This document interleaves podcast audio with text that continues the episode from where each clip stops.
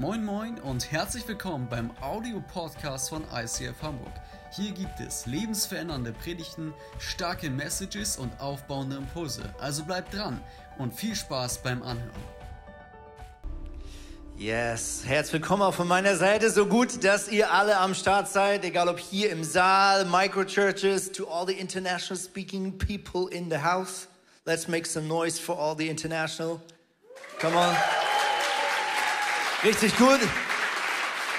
Und wenn du von zu Hause aus zuschaust oder im Jahre 2043 über Spotify, falls diese Firma dann noch existiert, ähm, dann herzlich willkommen.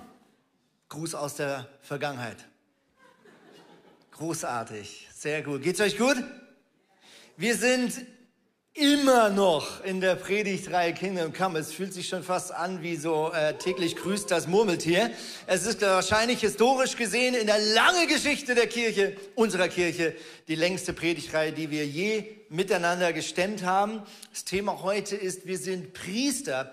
Wir haben die letzten Wochen angeschaut, welche Identitäten, welche Bestimmungen Gott uns zuspricht als seine Kinder in dieser und gleichzeitig in der neuen Welt. Denn das Reich Gottes ist eine neue Welt, die in der alten Welt anfängt größer zu werden und sich auszubreiten. Und ähm, die letzten Wochen haben wir so ein bisschen miteinander angeschaut. Eine Identität, für mich irgendwie immer die krasseste, wenn man überlegt, dass der Herr der Herr des Universums ist und alles geschaffen hat und sich eines Tages alle Herrschaften vor diesem einen Gott ver, verbeugen werden, dann ist es ein unglaubliches Privileg, sich gleichzeitig bewusst zu machen, dass wir diese Kinder sind, die äh, diesen unglaublich großen Gott, der alles übersteigt, einfach mal ganz entspannt Papa nennen dürfen. Und aus dieser Sohnschaft heraus entstehen unglaubliche Dinge. Nämlich zweitens, wir haben das unglaubliche Privileg, nicht einfach Sohn irgendeines,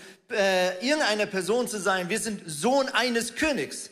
Und damit sind wir Erben eines Königs. Weiß nicht, wer von euch gestern zufälligerweise die Krönung mitgefiebert hat. Äh, ich habe meinen Fuß verknackst vorgestern. Dementsprechend hatte ich gestern äh, die Aufgabe, mein Bein nach oben zu halten. Dementsprechend konnte ich nichts anderes Sinnvolles tun, als vier Stunden nach London schauen und diese Zeremonie mit äh, zu erleben. Genau nicht mehr Prince Charles, sondern jetzt King Charles. Und für die, die vielleicht diese Roben und Gewänder und Zepter und Kronen und alles gesehen haben und innerlich gedacht haben, ich will auch Good News. Du bist auch. Du bist hineingeboren in eine königliche Familie. Du bist Königin und Königin und wirst eines Tages mit Gott herrschen. Das klingt jetzt richtig gut im ersten Moment, aber wenn wir genau in die Bibel reinschauen, dann sehen wir, herrschen bedeutet Verantwortung tragen, nicht einfach irgendwie bestimmen dürfen, sondern bestimmen dürfen aus der Verantwortung heraus. Und ähm, deswegen haben wir letzte Woche uns ein bisschen Gedanken gemacht über, was heißt es, Erbe zu sein, diese Verantwortung auch zu erben. Die nächste Sache schauen wir nächste Woche an über ähm, das Thema Botschafter sein. Wir sind ein Botschafter, eine Botschafterin. Lassen wir jetzt mal schön aus, damit ich meiner Frau nicht die Predigt vorwegnehme. Und heute, meine Damen und Herren, geht es um ein vielleicht Begriff, der für uns am unbekanntesten ist. Nämlich was bedeutet ist, dass wir Priesterinnen und Priester sind an Gottes oder mit Gott gemeinsam. Ich möchte am Anfang beten, dass Gott in dieser Predigt das tun darf, was er sich für dich jetzt die nächsten 30 Minuten vorgenommen hat. Und ich möchte dich ermutigen, Egal, ob du mit großer Erwartung gekommen bist oder vielleicht einfach nur irgendwie hier hingekommen bist, um danach mit uns in Hangout zu kommen oder weil du es einfach dir gewöhnt bist zu kommen. Ich möchte dich maximal ermutigen, wie wir so schön in dieser Kirche sagen, jetzt in diesem Gebet eine Entscheidung zu treffen. Nämlich wirklich Jesus zu sagen, ich will, dass das, was du dir von mir wünschst und das, was du mitgebracht hast, das soll jetzt Wirklichkeit werden. Lass uns beten. Jesus, wir bitten jetzt um dein Reden. Wir bitten um deinen Willen. Dein Wille im Himmel soll jetzt dein Wille hier auf der Erde werden.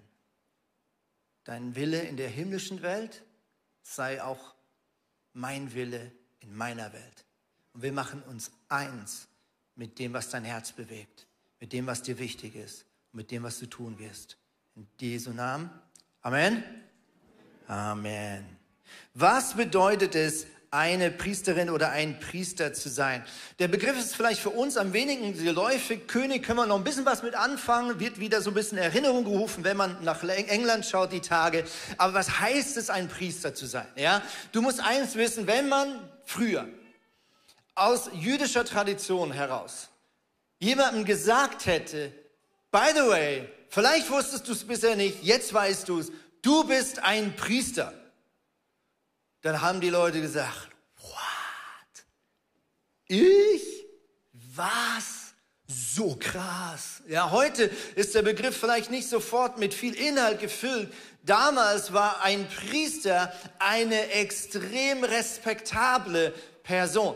Was war ein Priester? Ein Priester war ein Vermittler, ein von Gott herausgerufener Vermittler zwischen den Menschen und einem heiligen Gott. Der Priester war der, der in die Stiftshütte hinein durfte, der sogar der hohe Priester eine, einmal im Jahr ins Allerheiligste durfte, also da, wo Gott gewohnt hat, physisch in diesem, in dieser Stiftshütte. Ein Priester war eine seltene, herausgerufene, von Gott berufene, ja fast schon heilige Persönlichkeit die jeder bewundert hat und an der wahrscheinlich jeder sofort sich ein bisschen ähm, äh, den, den Pulli zurechtgeruckt hat, geguckt hat, ob man noch irgendwie einen Fleck äh, oder irgendwie einen dreckigen Mund hat. Die Mütter haben wahrscheinlich so noch einmal in die Hand gerotzt und den Kindern den Mund sauber gemacht, wenn der Priester vorbeilief, weil vor dem Priester wollte jeder gut dastehen. Ja? Und Gott sagt, du bist eine Priesterin oder du bist ein Priester. Lass mal zwei Bibelstellen miteinander anschauen. 1. Petrus zum Beispiel wird das sehr klar formuliert. Ihr aber seid ein von Gott auserwähltes Volk, seine königlichen Priester. Ihr gehört ganz zu ihm und ihr seid sein Eigentum, ganz wichtig. Also wir sind nicht einfach Priester, so Glück gehabt, im Lotto gewonnen, mach was du willst, sondern nein, wir sind Gottes Eigentum. Wir sind seine Priester. Deshalb sollt ihr die großen Taten Gottes verkünden, der euch aus der Finsternis befreit und in sein wunderbares Licht geführt hat. In der Offenbarung wird Folgendes ausgedrückt. Offenbarung ist das letzte Buch der Bibel. Es ist eine Art prophetisches Bild in die Zukunft. Und hier heißt es Folgendes. Ihm, der uns geliebt hat, hier ist von Jesus die Rede, und uns von unseren Sünden gewaschen hat durch sein Blut und uns zu Königen und Priestern gemacht hat für seinen Gott und Vater. Ihm sei die Herrlichkeit und die Macht von Ewigkeit zu Ewigkeit. Amen. Also zwei Verse von noch weiteren, die du in der Bibel findest, wo es heißt, wir sind Könige und wir sind Priester. Ich möchte mit euch anschauen, was war denn damals die Aufgabe eines Priesters? Übrigens, der erste Priester, den du findest in der Bibel, ist Melchisedek. Kannst du nachlesen, ganz zu Beginn. Er hat vermittelt zwischen Abraham und Gott. Abraham ist der Stammesvater des jüdischen Volkes und allen, die gerecht werden durch den Glauben, nämlich dich und mich. Und weitere Priester werden Abraham und Noah. Jetzt klingelt vielleicht schon, das sagst du, sind alles ganz berühmte Persönlichkeiten. Und jetzt plötzlich bist du Priester. Bin ich Priester. Eine wichtige Aufgabe des Priesters ist es zu segnen. Menschen zu segnen.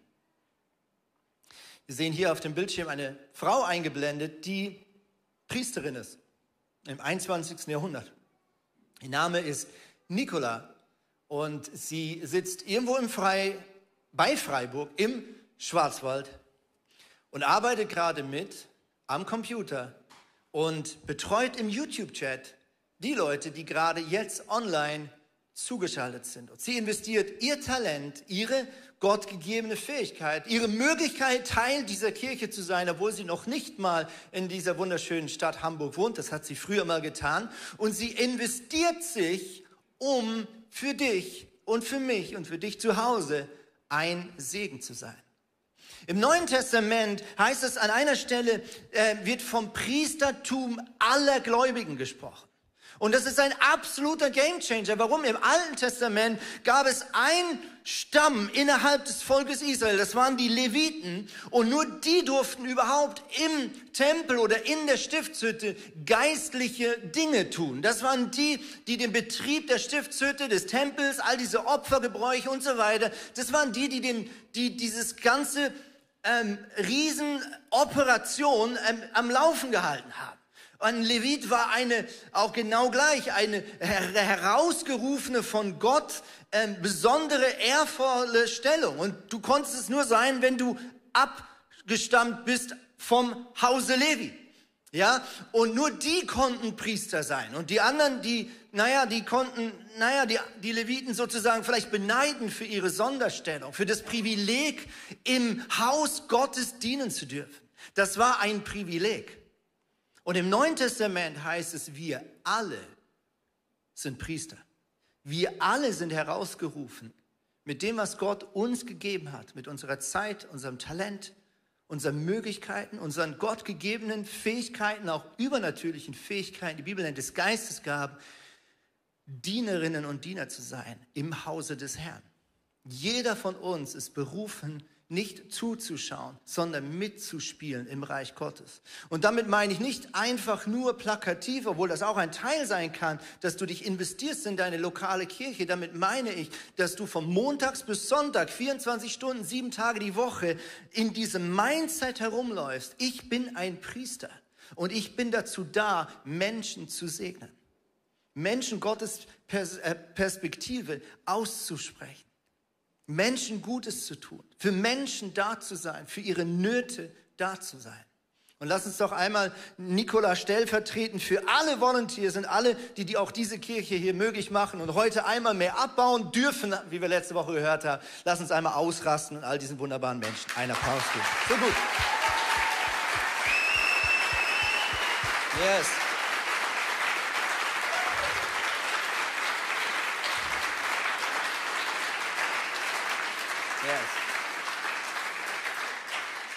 Das Zweite, und das wird es jetzt in den nächsten äh, vier Stunden in dieser Predigt gehen, ähm, ist das Thema, die zweite zentrale Aufgabe eines Priesters ist es, mit Schuld umzugehen oder mit Schuld zu handeln. Menschen sind zum Priester gegangen, um mit ihm über die Schuld zu reden, die zwischen ihm und Gott es zu klären galt oder zwischen ihm und anderen Menschen. Der Priester war auch der, der Menschen wieder rein aus zugesprochen hat. Menschen, die per Definition des jüdischen Gesetzes unrein galten, hat der Priester wieder gesagt, du bist jetzt wieder rein. Der Priester war der, der sichergestellt hat, dass die vorgegebenen Opfergaben und Vergebungs, ähm, äh, Mechanismen, die Gott festgelegt hat im Alten Testament, dass die eingehalten wurden. Er war letztlich der Zeuge, der Menschen gesagt hat, du bist jetzt wieder im Reinen mit Gott. Das heißt, die zentrale Aufgabe eines Priesters war es, mit Schuld umzugehen oder mit Schuld zu handeln und Menschen zu helfen, dass diese Schuld bei Gott landet und nicht länger zwischen ihnen und Gott oder zwischen ihnen und anderen Menschen oder sich selbst stehen. Ich habe die Woche in meiner Small Group, wie wir manchmal nett sagen, die Hose runtergelassen. Ist jetzt nur bildlich zu verstehen an dieser Stelle. Mit anderen Worten, ich habe und wir haben uns entschieden, ehrlich zu sein. Und jeder hat so ein bisschen erzählt, wie es ihm gerade geht. Wir sprachen darüber, hey, wo hast du eine Leidenschaft für Gott und wo lässt vielleicht die Leidenschaft ähm, oder so, vielleicht illustriert hier mit dieser Flamme, wo lässt diese Leidenschaft über die Jahre oder über die Season, in der du drin bist, nach? Und ich habe Folgendes an diesem Abend berichten müssen. Ich habe gesagt, Männer, wenn ich ganz ehrlich bin, in den letzten paar Wochen habe ich den Eindruck, dass da wie so eine Glocke ist über mir und zwischen mir und Gott. Meine Gebete fühlen sich nicht gleich connected an. Ich habe so ein bisschen den Eindruck, ich rede, aber das Gegenüber ist nicht in der Leitung. Kennst du das, wenn du so einen Zoom-Call hast, ja, und plötzlich bist du nicht mehr sicher, ist der andere überhaupt noch da? Ja, so eingefroren so. Ja, so der Running Gag, Sophia und ich, wir haben einmal eine Woche Meeting und wir verarschen uns immer gegenseitig mit Freeze. Ist mega lustig. Ähm, finde immer wieder lustig. Ähm, ähm, und deswegen ja, habe ich gesagt, so fühlt sich gerade ein bisschen an ja, mit Gott. Ich habe so einen Eindruck, ich bin nicht sicher, ist die Leitung da. Und ich spüre nicht gleich Gottes Gegenwart. Und es ist immer wichtig, dass ähm, wir uns bewusst machen, unsere Gefühle spiegeln nicht immer die Realität wieder in der geistlichen Welt. Aber zumindest habe ich gesagt, es fühlt sich so an. Und dementsprechend äh, musste ich meinen äh, Freunden an dem Abend sagen, meine Leidenschaft für Gott ist gerade so ein bisschen kleiner. Und ich habe Angst, dass das hier passiert, was hier gerade passiert ist, nämlich, dass wenn ich diesen Zustand akzeptiere, über längere Zeit und nichts tue, dass diese Flamme vielleicht irgendwann ausgeht. Und ich möchte mit dir darüber reden, was passiert eigentlich, wenn du und ich über einen längeren Zeitraum mit Schuld nicht ans Kreuz gehen, sondern Schuld in unserem Leben akzeptieren. Und Schuld kann bedeuten, dass ich selber in einem Bereich in meinem Leben akzeptiere, dass da etwas ist, was eigentlich zwischen mir und Gott steht, im Sinne von, dass ich weiß, dass das nicht das ist, was Gott ehrt und ich akzeptiere, ich toleriere diesen Lifestyle in meinem Leben. Schuld kann aber auch bedeuten, und über das möchte ich heute vor allem sprechen, ist, dass du jemand anderem oder sogar dir selber nicht wirklich bereit bist zu vergeben. Und vielleicht auch deswegen nicht bereit bist, weil du jetzt sagst, nee, nee, nee, das ist ja nicht eine Frage, ob ich bereit bin. Ich kann das nicht vergeben. Was die Person mir angetan hat oder das, was ich selber getan habe, das wiegt so schwer und tut so weh, das kann man doch nicht einfach so vergeben.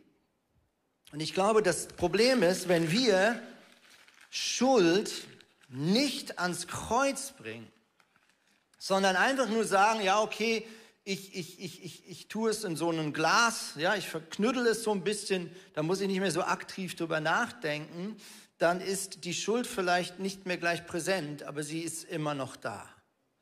Und jetzt kommt der Punkt, wenn wir etwas nicht wirklich vergeben, dann werden wir immer wieder in Momente laufen, wo wir plötzlich anfangen, im Müll zu wühlen. Kennst du das?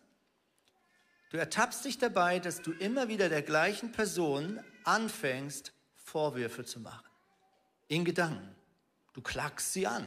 Du hast ein Streitgespräch oder du erzählst in deinen Gedanken jemandem anderen, was diese Person falsch gemacht hat. Vielleicht gehst du sogar nur einen Schritt weiter, wenn du Dinge nicht vergibst und ans Kreuz bringst, ist die Gefahr groß, dass du anfängst mit anderen Leuten darüber zu tratschen, was die Person anscheinend in deinem Leben falsch gemacht hat. Und was das Problem ist, ist, dass wenn ich das tue, dass ich zwar irgendwie so ein bisschen vielleicht eine gewisse naja, Spaß daran empfinde, die Person einmal mehr anzuklagen, Schuld auszusprechen, vielleicht auch die Schuld für das, was nicht gut läuft in deinem Leben. Meine Eltern haben mich halt nicht so erzogen, wie sie hätten, oder meine Eltern waren halt nicht für mich da, oder der oder die Lehrerin hat damals XY. Es fühlt sich auch irgendwie gut an, einen Schuldigen zu haben. Es fühlt sich wirklich gut an. Das Problem ist, meine Hand ist gleichzeitig gefangen. Meine Hand ist gleichzeitig gefangen in diesem Glas. Wenn ich an der Schuld festhalte, von einer anderen Person oder vielleicht sogar an meiner eigenen Schuld und sie Jesus nicht abgebe, so hält nicht, so, so halte nicht ich an der Schuld fest, sondern die Schuld hält mich fest. Und das ist das Problem. Wenn du jemanden nicht frei sprichst, dem Jesus bereits vergeben hat, ist nicht der andere unfrei, sondern vor allem du selber. Das ist das Problem. Wenn wir jemanden nicht frei sprechen in unserem Herzen und loslassen, wie Priester das tun, frei sprechen, Menschen vor Gott frei sprechen. Wenn wir das nicht tun und Schuld zulassen und tolerieren und vielleicht sogar immer wieder danach greifen und anklagen und uns selbst anklagen. Nicht der andere ist der Gefangene, nicht der andere ist der Geschädigte, sondern ich selber bin der, der im Gefängnis steckt. Und eine der Hauptstrategien des Teufels, und die Bibel nennt ihn auch Satan, der Gegner des Lebens, dein ärgster, größter Feind. Die Hauptstrategie, eine Hauptstrategie des Teufels ist es, Menschen auf irgendeine Art und Weise in Unvergebenheit zu halten.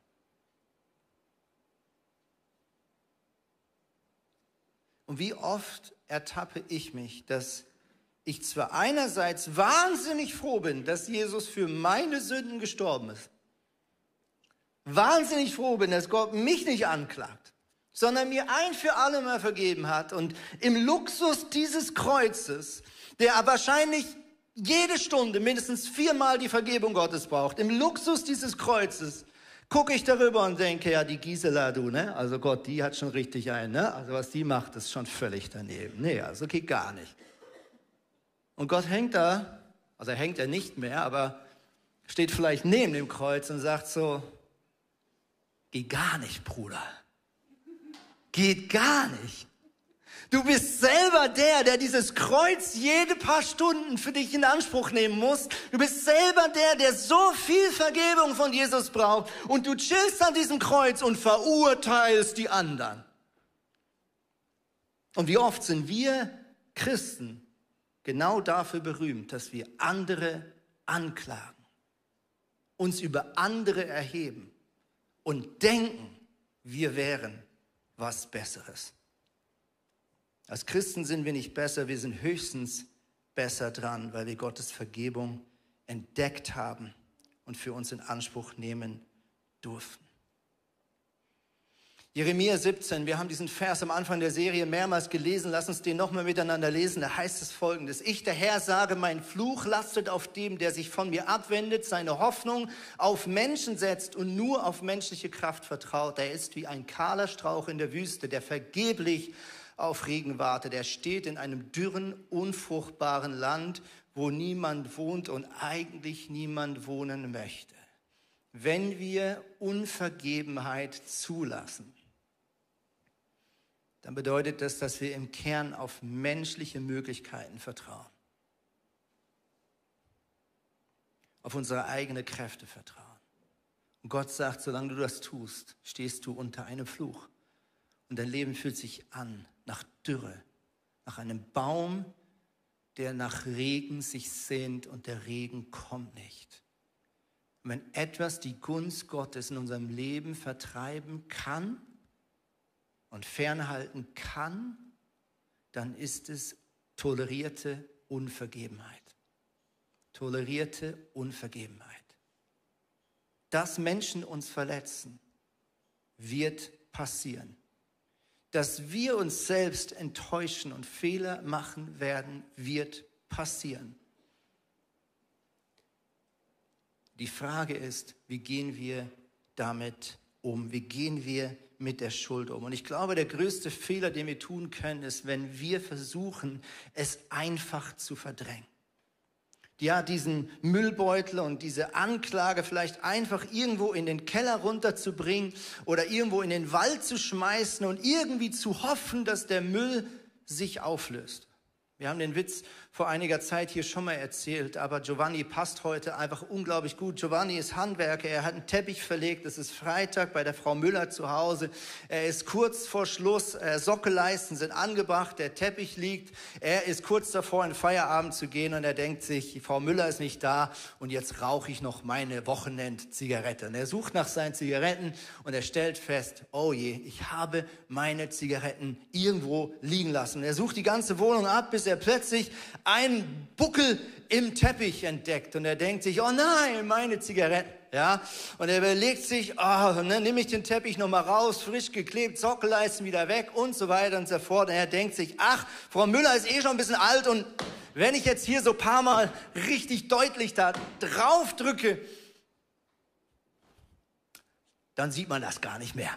Ja, Giovanni fährt nach Hause, Keine 20 Minuten weit weg von der Baustelle ruft Frau Müller an und sagt, Giovanni, Giovanni, ich habe zwei Fragen. Erstens, du hast deine Zigaretten auf der Kaffeemaschine in der Küche liegen lassen. Soll ich sie dir per Post nach Hause schicken? Und Giovanni, sein Herz fängt an zu schlagen. Er denkt sich, oh Mann, wenn das nicht meine Zigaretten waren, was war es dann? Da sagt Frau Müller, Giovanni, ich kann meinen Hamster nicht mehr finden. Hast du meinen Hamster gesehen? Ja. Und ehrlich gesagt, ähm, verdrängen ist vielleicht sehr ähnlich, wie wenn wir aus eigener Kraft versuchen, mit Schuld und mit Anklage und mit Fremdanklage umzugehen. Ja, du kannst es irgendwo verbuddeln, aber nein, es ist nicht weg. Es bestimmt dich. Es bestimmt dich. Und oft sind vergessene traumatische Erlebnisse die schwierigsten Baustellen im Leben, weil sie steuern dich, ohne dass du darum weißt, dass sie dich steuern. Ich werde das nie vergessen, wie ich vor acht, neun Jahren in die Seelsorge gegangen bin, Gebetsseelsorge, bin eigentlich mit einem ganz anderen Thema dahingegangen. Wir haben angefangen, auf Gott zu hören, wir haben die Augen gemacht, wir haben Jesus eingeladen. Und wie das so ist, der Heilige Geist ging mit mir so eine Reise. Es war so ein bisschen wie wenn er in meinen Keller geht, von minus eins, minus zwei, minus drei, minus vier. Und ja, das ist so ein bisschen deine ganze Lebensstil und wie du funktionierst, hat oft mit, mit, mit Dingen zu tun, die im Untergrund sind, die du glaubst, ähm, denen du dein Vertrauen geschenkt hast, so Glaubenssätze, so tiefe Überzeugung. Und irgendwann waren wir beim ganzen Thema Perfektionismus, dass ich ähm, getrieben bin von Perfektionismus. Und ich habe gesagt, ja, und Mann, mein ganzes Leben ist das schon so und ich, Gott hat schon so oft abgegeben. Und dann sagte meine Seelsorgerin, okay, frag Jesus, woher das kommt. Und jetzt passiert Folgendes. Andreas Pantli sitzt auf einem Stuhl, plötzlich mache ich so, das richtig laut. Meine Seelsorgerin hat sich wahrscheinlich zu Tode erschrocken. Ja? Gesagt, das gibt es nicht. Das gibt es ja gar nicht. So habe ich angefangen. Sie sagt, erzähl, erzähl, was ist los? Okay, was ist passiert? Aus dem Nichts sehe ich eine Szene aus meiner Kindheit. Aus dem Nichts.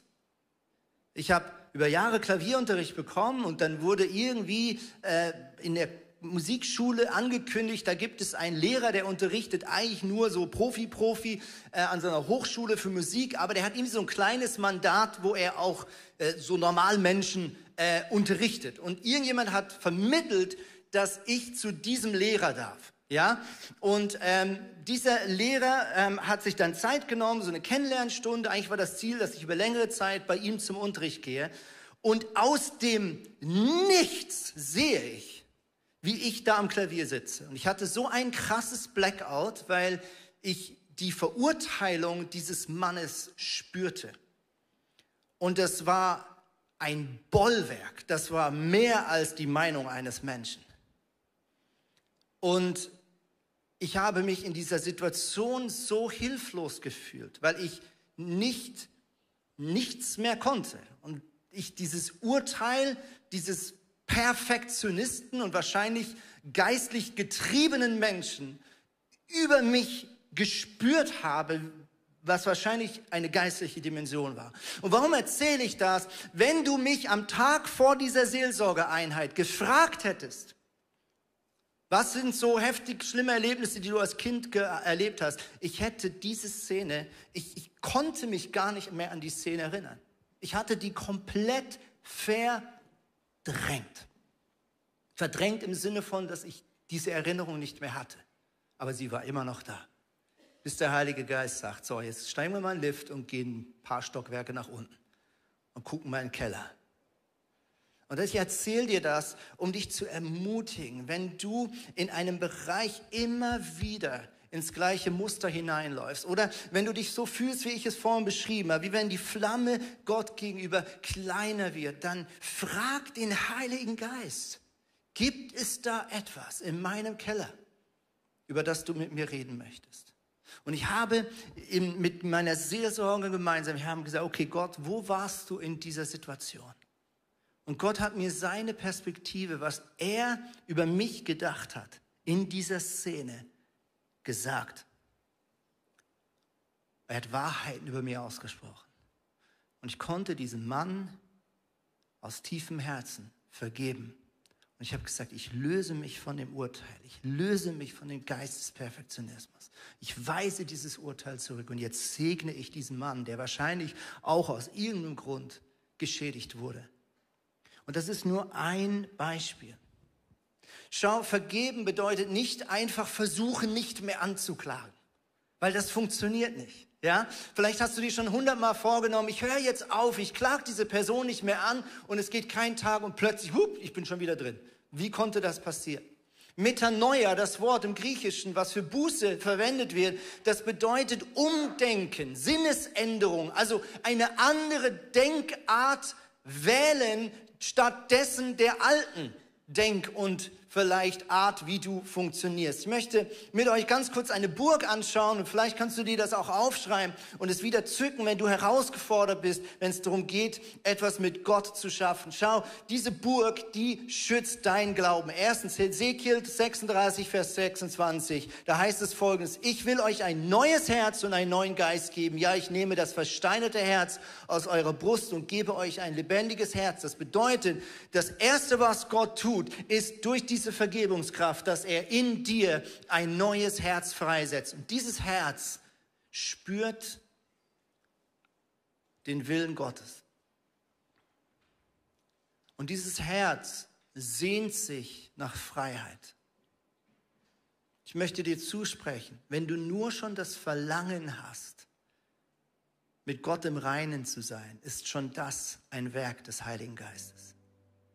Wenn du nur schon Schuld als Schuld erkennst in deinem Leben und du dich gerade anklagst und mies fühlst, dann möchte ich dir zusprechen, denn der Heilige Geist ist schon am Werk, weil alleine, dass du das erkennst und alleine das Verlangen, mit Gott im Reinen sein zu wollen, ist schon Wirken des Heiligen Geistes. Johannes 6, Vers 29 heißt es folgendes.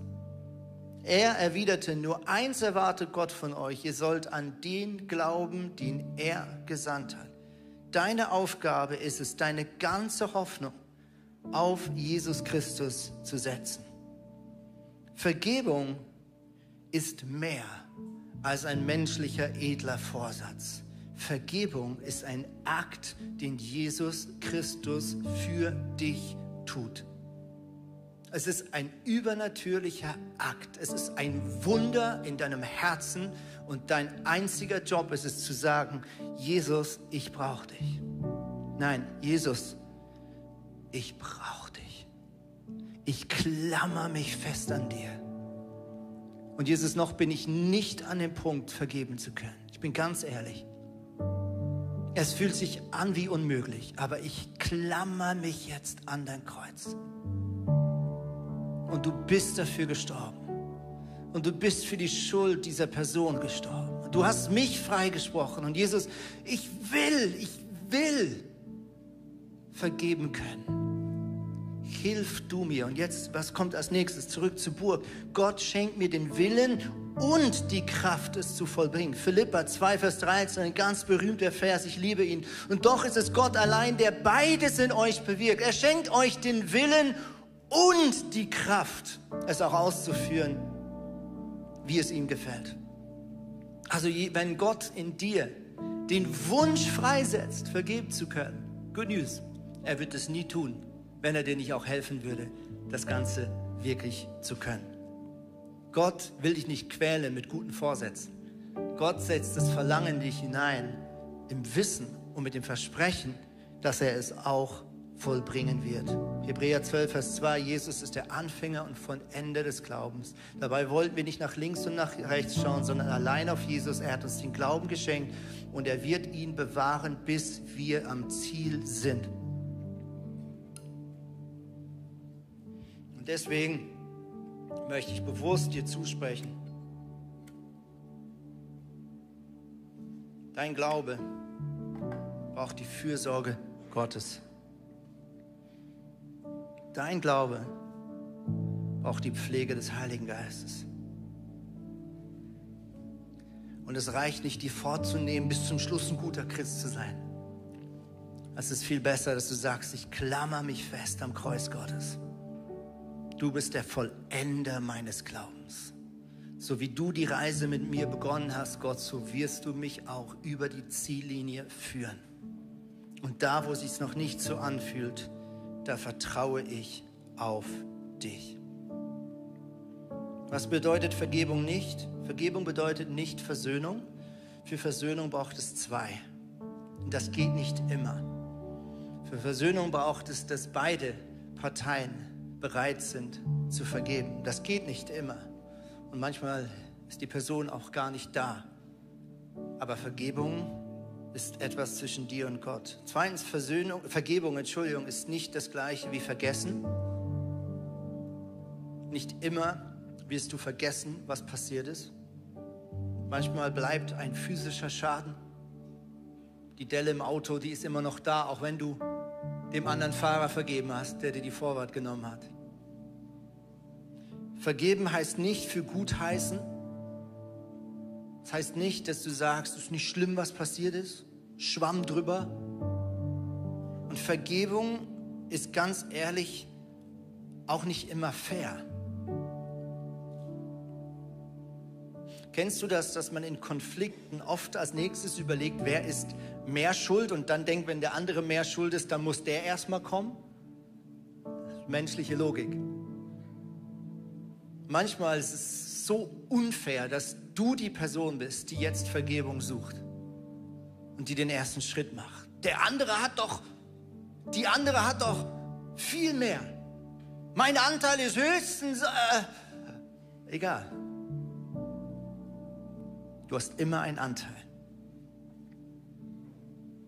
Deine Aufgabe ist, mit Jesus sich um deinen Anteil zu kümmern. Was ist Vergebung?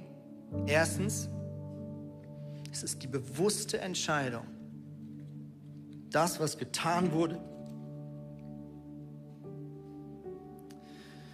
vor das Kreuz von Jesus zu legen. Das Kreuz des gestorbenen Jesus und zu sagen, für diesen Fehler, für diese Schuld ist Jesus extra gestorben und hat die ganze Wut, auch meine Wut, auch mein, meine Anklage hat er auf sich genommen.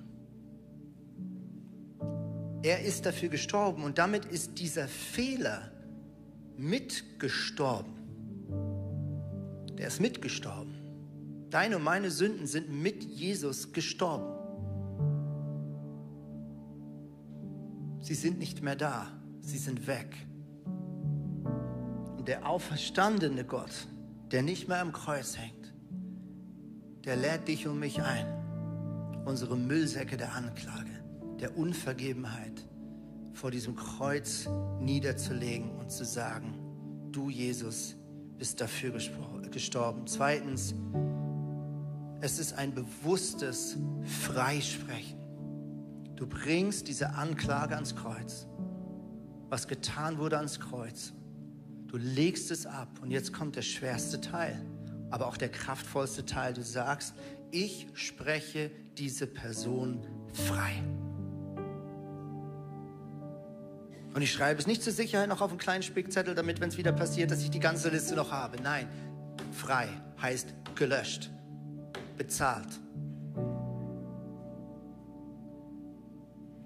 Drittens, Vergebung braucht meistens eine bewusste Entscheidung.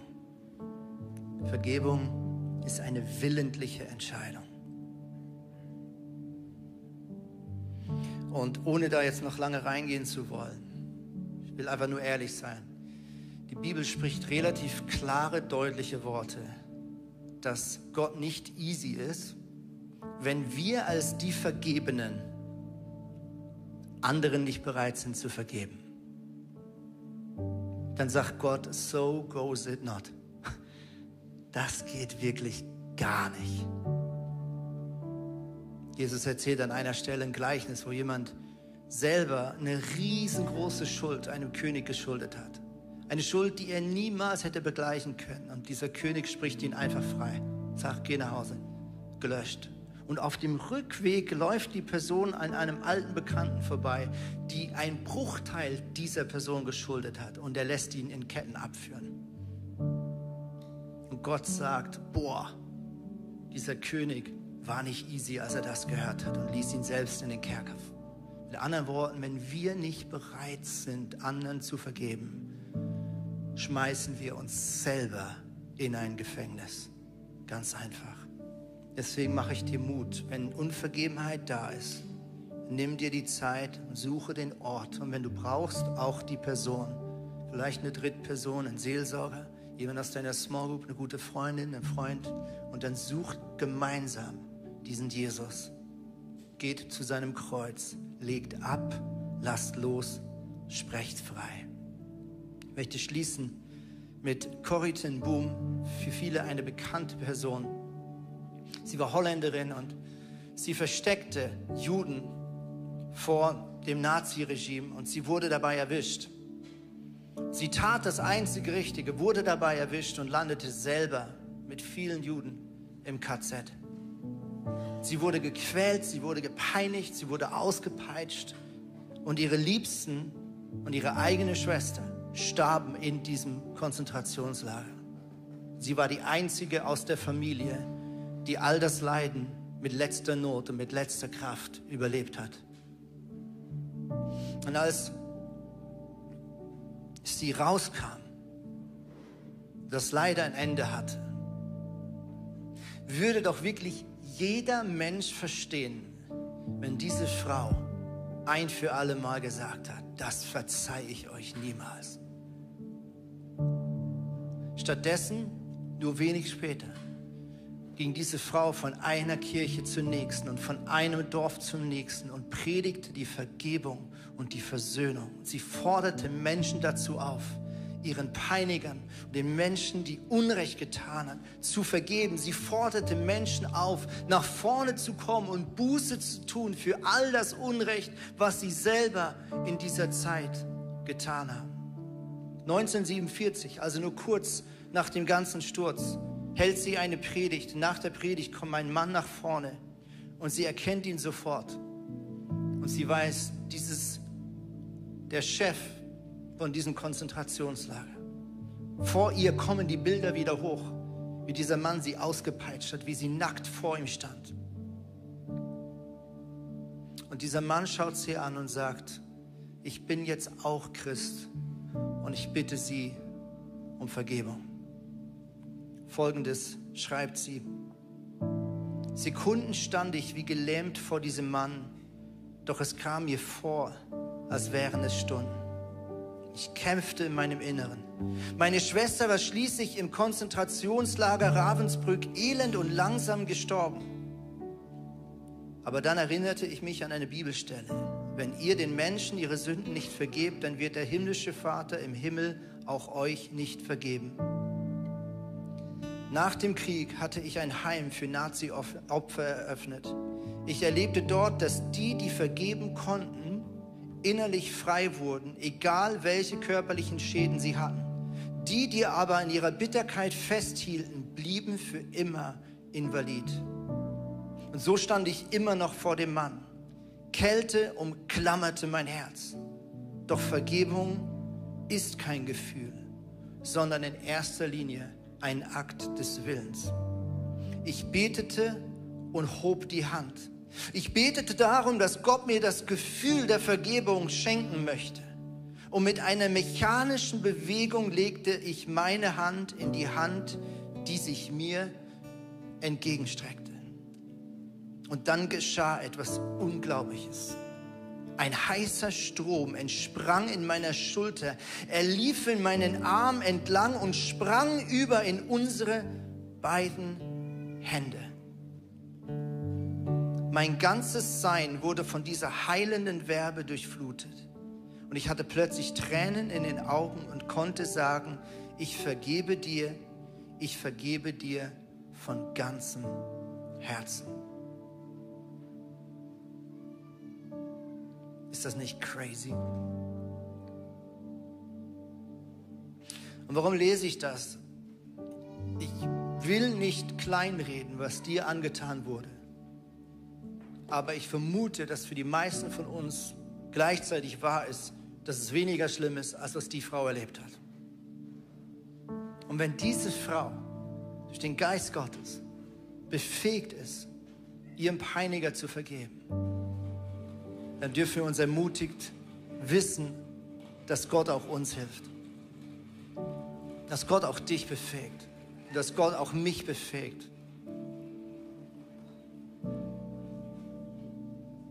Das Gebetsteam kommt jetzt nach vorne und für den einen oder anderen ist es wahrscheinlich gut, hier einmal nach vorne zu kommen, das auszusprechen. Ich möchte jetzt vergeben. Ich möchte jetzt diese Person freisprechen. Vielleicht bist du auch mit einer Freundin hier, im Freund oder Partner. Dann könnt ihr das jetzt auch in den nächsten Minuten zu zweit klären. Für jemand anderen ist es vielleicht dran, sich ein bisschen mehr Zeit zu nehmen. Frag Jesus und dich selbst, was jetzt richtig ist. Wenn das Tränen bedeutet, möchte ich dir zusprechen, dass das heilende Tränen sein können in deinem Leben. Schau nicht weg, schau hin. Gott meint es gut mit dir. Wenn gerade eine Person um dich rum ist, von der du spürst, dass sie kämpft, vielleicht kannst du einfach die, deine Hände einfach liebevoll auf die Schulter legen. Du brauchst keine weisen Worte verwenden, einfach nur für die Person da sein. Die Hände auf die Schulter legen. Segnen, beten, tragen. Lass uns die letzten Minuten dieser Celebration in Gottes Gegenwart ganz bewusst uns befähigen lassen zu vergeben. Und mach es fest, mach es fest mit ihm.